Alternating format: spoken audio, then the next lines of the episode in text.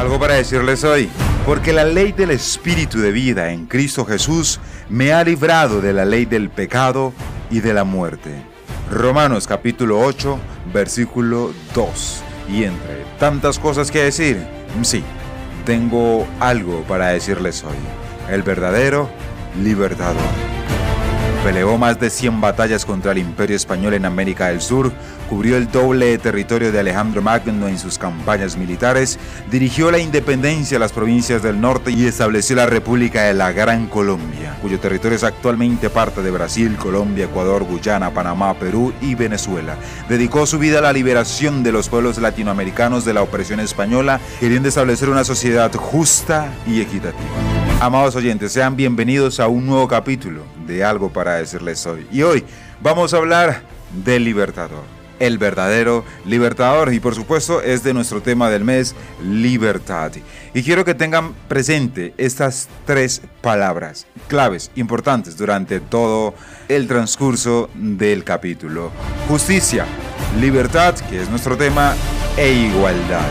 Amados oyentes, la anterior reseña hace parte a Simón Bolívar. Y es que para muchos latinoamericanos, Simón Bolívar es el aclamado prócer que trajo justicia, libertad e igualdad a América del Sur. El libertador, Simón Bolívar, es reconocido como héroe nacional en seis países sudamericanos. Como cristianos latinoamericanos, mis amados oyentes, ¿cómo podemos pensar sobre este hombre? Esa prominente figura en la historia de nuestro continente.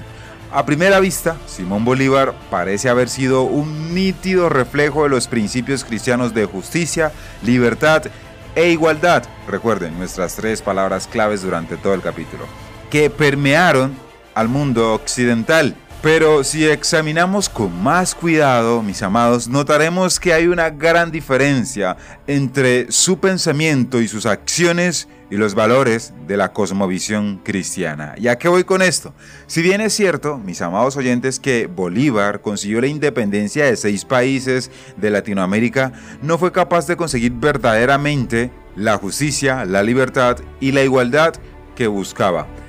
En un esfuerzo de mantener la unidad en una sociedad ideal, asumió poderes dictatoriales. A pesar de esto, amados, la división, la codicia y la corrupción condujeron a la vergonzosa fragmentación, al colapso de la Gran Colombia y finalmente a la renuncia de Simón Bolívar.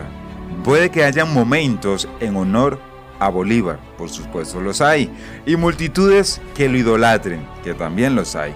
Pero lo cierto, mis amados, es que él no es el verdadero libertador. Simón Bolívar fue nadie más que un hombre pecaminoso, como usted, como yo, como todos los demás, que intentó y luchó por alcanzar la justicia, la libertad y la igualdad por sus propios medios. Por lo tanto, mis amados oyentes, atento a mí, debemos ser cuidadosos al evaluar a Simón Bolívar. Podemos admirar sus proezas y hazañas, pero debemos verlas a la luz de la verdad bíblica todos, tanto él como nosotros, anhelamos una sociedad que exhiba justicia, libertad e igualdad. Esto se debe a que hemos sido creados para un mundo de perfección, no uno caracterizado por el pecado y la muerte. Pero no podemos crear ese mundo por nuestros propios medios. Entonces, la pregunta del millón, ¿quién nos liberará? La Biblia nos enseña que hay un solo libertador el único que tendrá éxito y jamás fracasará en el establecimiento de la justicia, la libertad y la igualdad. Ese libertador no es un hombre como individuo, ni, ni el Estado como un hombre colectivo, sino Dios hombre, Jesucristo, quien a través de su vida y muerte es la propiciación de nuestros pecados y en cuya resurrección encontramos con el poder de la liberación la libertad de la esclavitud del pecado. Mis amados oyentes, es solo desde la cosmovisión cristiana que podemos entender que la justicia es el orden correcto de la sociedad humana según la voluntad de Dios y que la libertad es ser libres del pecado para cumplir el propósito para el cual fuimos creados y que la igualdad Es la humanidad creada igualmente a imagen y semejanza de Dios. Pongamos entonces, amados, nuestra esperanza en el verdadero libertador, el Hijo de Dios, para la reconciliación del hombre con Dios y del hombre con el prójimo, para la transformación de la vida y para la restauración del mundo. No es por la fuerza política y el poder militar, y ojo con eso, tampoco es por las filosofías humanistas que veremos la regeneración del hombre, la restauración de las cosas y la gloria de la manifestación en toda la creación. Es tan solo por el poder del Espíritu de Dios en Jesucristo, quien reina y gobierna como Rey, Salvador y Libertador. Cabe resaltar la labor de grandes hombres a través de toda nuestra historia de la humanidad por su enorme esfuerzo.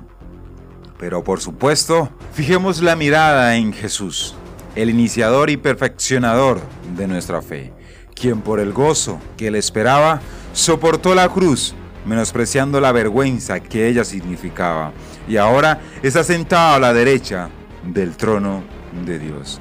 Mis amados oyentes, me despido con Salmos 18. Te amo, oh Jehová, fortaleza mía, Jehová, roca mía y castillo mío, y mi libertador. Dios mío, fortaleza mía, en Él confiaré. Mi escudo y la fortaleza de mi salvación, mi alto refugio. Invocaré a Jehová, quien es digno de ser alabado, y seré salvo de mis enemigos. Soy Bill Jones, y eso fue algo para decirles hoy.